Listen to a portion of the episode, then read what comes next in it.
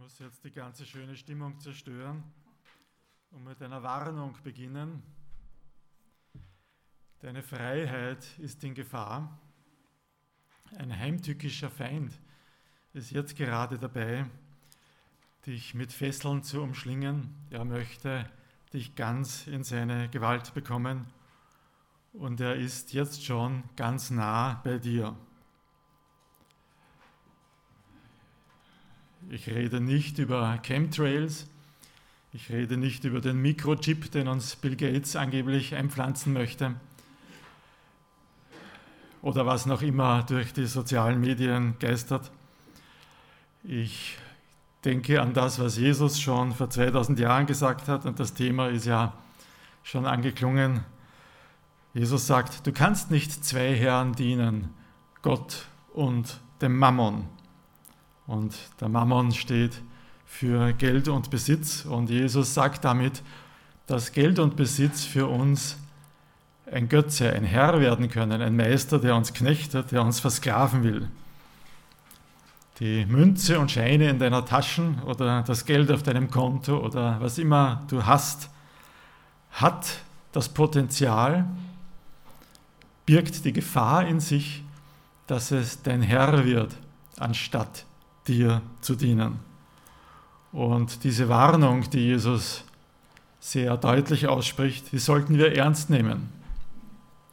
Und um dieses Thema wird es heute gehen. Wir sind ja in einer Serie über die Bergpredigt und da kommen wir heute ganz von selbst auf dieses Thema in Matthäus Kapitel 6 ab Vers 19 ich lese jetzt einmal nur die ersten drei Verse 19 bis 21 aus Matthäus 6. Sammelt euch nicht Schätze hier auf der Erde, wo Motte und Wurm sie zerstören und wo Diebe einbrechen und sie stehlen, sondern sammelt euch Schätze im Himmel, wo weder Motte noch Wurm sie zerstören und keine Diebe einbrechen und sie stehlen.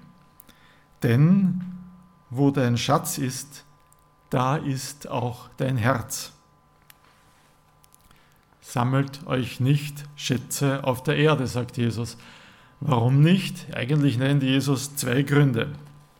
Und der erste Grund ist, dass all das Zeug, was du hier besitzen kannst, vergänglich ist, dass es nicht haltbar ist. Motte und Wurm werden sie fressen, das, was du hier besitzt, wird verrosten und verrotten. Und die Motte und Wurm haben heute ganz viele verschiedene Gestalten angenommen. Die Inflation macht dein Geld wertlos. Der Börsencrash wird möglicherweise bald kommen. Die kalte Progression frisst immer mehr von deinem Geld oder spült es in die Kassen des Finanzministers. Also da gibt es jetzt ganz viele unterschiedliche Arten, wie dein Geld, dein Besitz an Wert verlieren, irgendwie mit der Zeit verschwinden, ja, so wie der Dieter gelesen hat. Sie machen, es macht sich Flügeln wie der Adler und fliegt davon. Ein herrliches Bild. Aber es gibt dann noch einen zweiten Aspekt von dieser Vergänglichkeit irdischer Schätze. Das, was du hier besitzt, kann dich nicht auf Dauer glücklich machen. Man spricht in der Psychologie von der sogenannten hedonistischen Tretmühle. Also alles, was du mehr bekommst, alles, was, was, dir, zu, was dir zufliegt, ähm, wird irgendwann zu einem Gewöhnungseffekt führen und wird nicht das bleiben, was dich glücklich macht. Man hat das sehr gut untersucht bei Menschen, die einen großen Lottogewinn gemacht haben oder so etwas. Am Anfang sind sie natürlich total glücklich und, und schweben sozusagen im siebten Himmel. Aber dieser, dieser Effekt, dieser, dieser Glückseffekt von so einem Gewinn, der nimmt sehr schnell ab. Und schon nach wenigen Monaten sind diese Leute im Grunde genommen in ihrem allgemeinen Glücks- oder Unglücksgefühl, in ihrer Zufriedenheit wieder dort, wo sie vorher waren. Genauso zufrieden oder auch genauso unzufrieden, wie sie vorher waren. Und das ist noch die optimistischere Interpretation. Weil es gibt auch Studien, die jetzt über mehrere Jahre gehen und die sagen, naja, was ist passiert mit denen nach fünf Jahren? Würden Sie noch sagen, dass dieser große Gewinn Ihnen im Leben wirklich geholfen hat? Und interessanterweise ist das Ergebnis dann, dass die meisten sagen, nein, es hat mein Leben schlechter gemacht und nicht besser gemacht. In Summe, ja, da ist viel Geld da, aber das hat Effekte auf dein Leben, die in Summe gar nicht zu etwas Positivem geführt haben. Das sind jetzt Studien, ne? das ist jetzt nicht irgendeine, irgendeine extreme Sicht. Wir gewöhnen uns ganz schnell an das, was wir haben, an eine neue Lebenssituation und wir werden nicht auf Dauer glücklicher, wenn wir mehr Geld haben.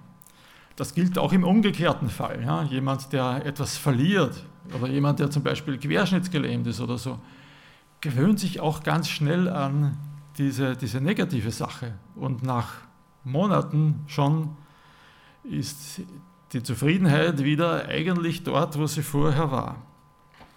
Nichts, was du verlierst, macht dich auf Dauer unglücklich, ist eigentlich eine, eine gute Nachricht, aber auch nichts, was du gewinnst, macht dich auf Dauer glücklich. Und ich denke, das gehört alles zu dem Thema dazu, dass, dass Jesus hier sagt, sammle nicht Schätze auf der Erde, weil die Motten und der Rost werden es fressen, oder der Wurm, das ist in meiner Übersetzung. Aber Jesus nennt noch einen zweiten Grund, und der ist mindestens genauso wichtig. Jesus sagt, wo dein Schatz ist, dort wird auch dein Herz sein. Also wenn du dein Herz daran setzt, Reichtum zu gewinnen, wenn, es, wenn du das Streben nach Geld und Besitz dir in deinem Leben wichtig, zu wichtig wird, dann wird es andere Dinge aus deinem Leben verdrängen. Ja, du hast nicht so viel Platz in deinem Herzen für wichtige Dinge. Und wenn das Geld an zentraler Stelle steht, dann wird die Jagd nach dem Geld dein Herz erobern. Sie wird Raum in deinem Leben einnehmen, das ihm nicht gebührt. Und andere Dinge, wichtigere Dinge werden aus deinem Leben hinausgedrängt. Das wissen sogar viele, die mit Gott und der Bibel nichts anfangen können. Äh, für viele ist klar geworden, dass jemand, der nach Reichtum strebt, dass irgendwann die Beziehungen leiden, dass, dass die Familie, dass Freundschaften nicht mehr funktionieren, dass die Kinder sich vielleicht von ihm abwenden, dass sie ihrer Gesundheit schaden, dadurch, dass sie zu sich zu viel in der Arbeit vornehmen, dass sie vielleicht sogar frühzeitig an einem Herzinfarkt sterben, weil das Geld so einen großen Raum in ihrem Leben eingenommen hat. Was ist das Gegenrezept? Was schlägt uns Jesus vor im Gegensatz zu Schätze auf Erden sammeln? Jesus sagt, sammelt vielmehr Schätze im Himmel. Ändere deine Investitionsstrategie. Er sagt nicht, sammle nicht, aber sammle eine andere Art von Schätzen. Sammle Schätze im Himmel. Was meint Jesus mit Schätzen im Himmel? Wir bekommen einen Hinweis in, dem, in der Geschichte, die in der Bibel berichtet wird von dem sogenannten reichen Jüngling, das war einer, der hatte wirklich eine große Sehnsucht, nah bei Gott zu sein. Er wollte das Reich Gottes. Und Jesus muss aber zu ihm sagen, Matthäus 19, Vers 21, Verkauf deinen Besitz und gib das Geld den Armen, so wirst du einen bleibenden Schatz im Himmel haben. Und dann komm und folge mir nach. Der Mann wollte bei Jesus sein, aber er hatte genau das Problem, das Jesus hier anspricht. Sein Geld ist ihm zum Götzen geworden. Sein Besitz hatte Macht über ihn gewonnen. Und so hatte er einfach nicht die innere Freiheit, wirklich Jesus zu folgen. Und Jesus sagt zu ihm, ändere deine Investitionsstrategie, gib das Geld weg, es fesselt dich nur und sammle damit Schätze im Himmel. Und dann bist du frei, mir zu folgen. Leider war der Mann zumindest zum damaligen Zeitpunkt, nicht bereit, diesen Schritt zu tun. Schätze im Himmel, das ist also alles, was du für Notleidende gibst, jetzt wenn wir das ganz wörtlich nehmen. Oder ich denke, man kann es breiter sehen. Schätze im Himmel sammeln, das ist alles, was du für die Armen, für das Reich Gottes tust. Das sind alle Taten der Liebe, die du tust, ohne auf dich selbst zu sehen. Das ist jeder Verzicht, den du für Jesus übst. Das ist alles, was, wo, wo man sieht, dass dir das Reich Gottes wertvoller ist als dein Besitz. Und diese Schätze im Himmel, die sind unvergänglich. Die kann dir niemand mehr wegnehmen. Da gibt es keine Inflation, da gibt es keinen Börsencrash, da gibt es auch keine hedonistische Tretmühle. Die Schätze im Himmel, die wirst du auf alle Zeit genießen können, mehr als alles, was du hier auf der Erde haben oder gewinnen könntest.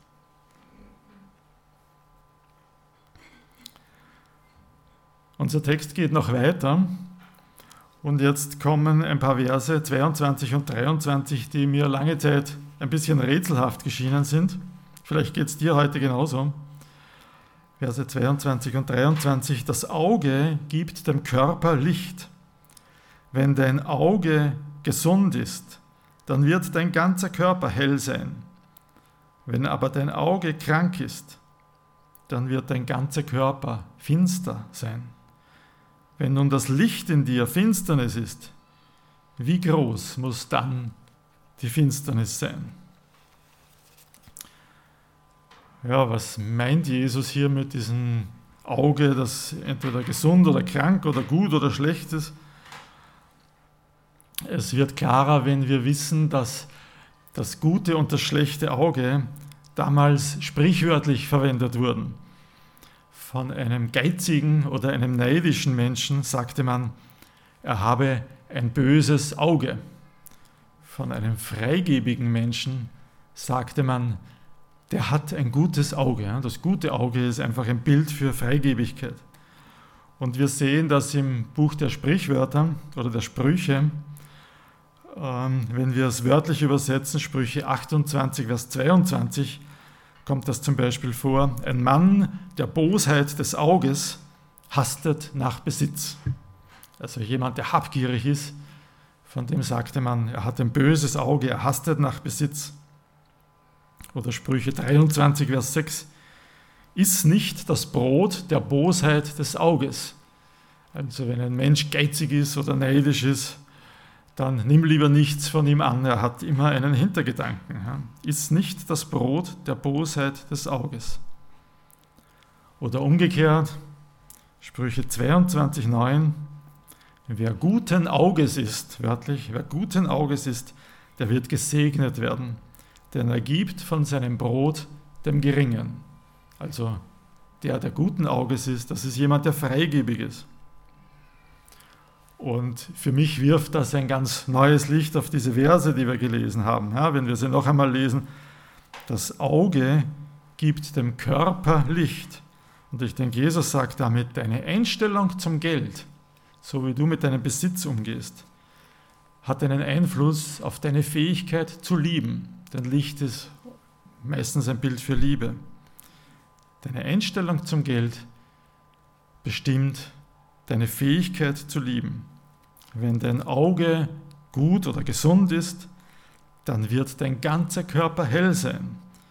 Also wenn du mit deinem Geld großzügig sein kannst, dann wird dein Leben als Ganzes von der Liebe bestimmt werden.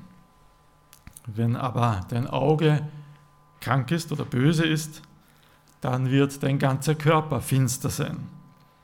Also wenn du habgierig oder geizig bist, wenn du neidisch bist, dann kannst du nicht liebevoll sein, dann hast du keine Liebe in dir.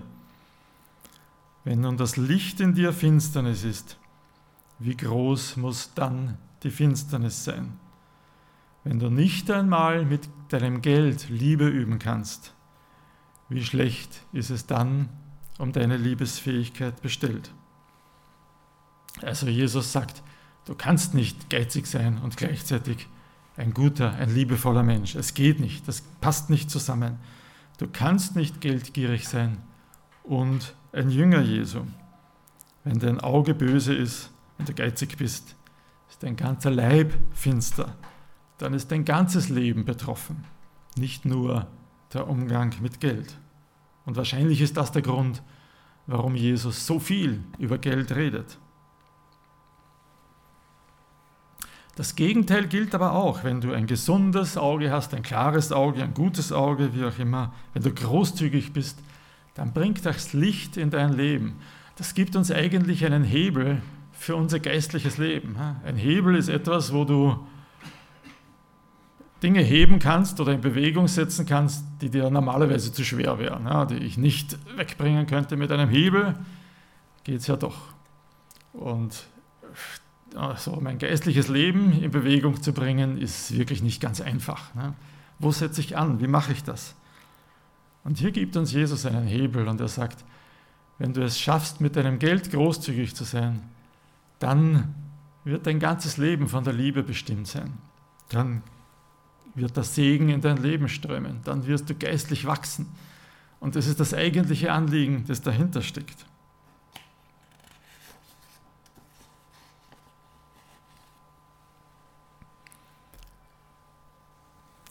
Der letzte Vers für unseren heutigen Predigtext fasst das Thema noch einmal zusammen. Und da, da steckt auch die Warnung drinnen, mit der ich begonnen habe. Jesus sagt, niemand kann zwei Herren dienen.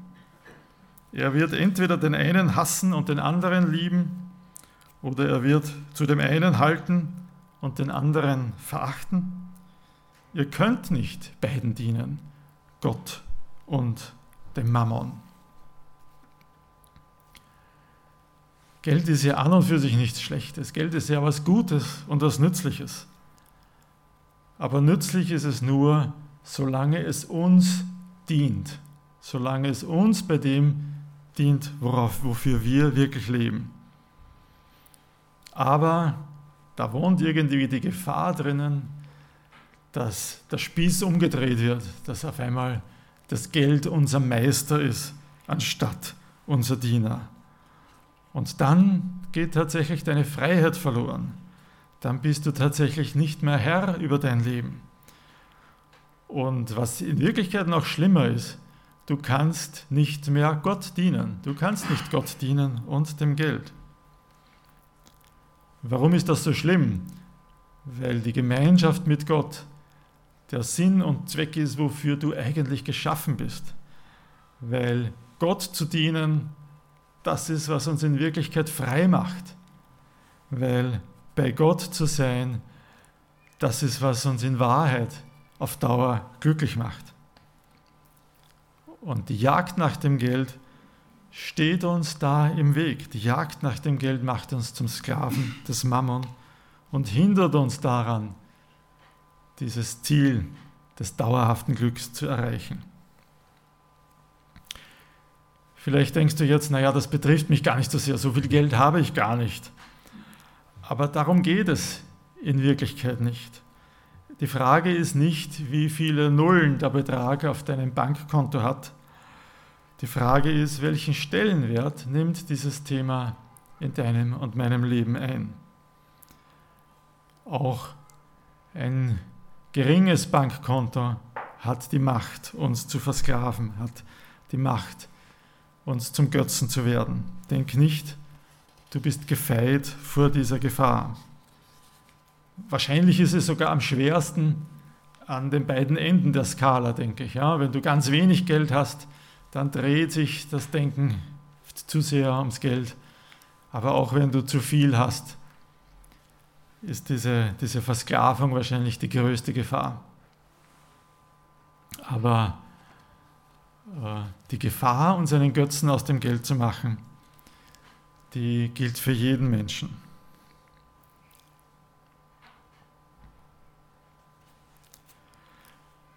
Was machen wir jetzt damit? Will Jesus uns etwas wegnehmen? Ja, es klingt ein bisschen so, sammle keine Schätze auf der Erde, so als würde uns Jesus, wäre uns Jesus das nicht vergönnt, was wir haben, oder will nicht, dass wir uns die guten Dinge leisten können, die uns Geld ermöglicht. Aber es ist nicht so. Im Gegenteil, Jesus will uns nicht etwas wegnehmen. Jesus will uns frei machen. Jesus will, dass wir wirklich in Freiheit ihm dienen und glücklich werden können. Und ja, es stimmt schon, Geld allein macht nicht unglücklich. Aber die Bindung an das Geld macht unglücklich. Die Bindung an das Geld macht unglücklich. Es ist nicht so, dass wir nichts besitzen dürfen. Es ist nicht so, dass uns Jesus etwas wegnehmen will. Aber es darf uns nichts beherrschen.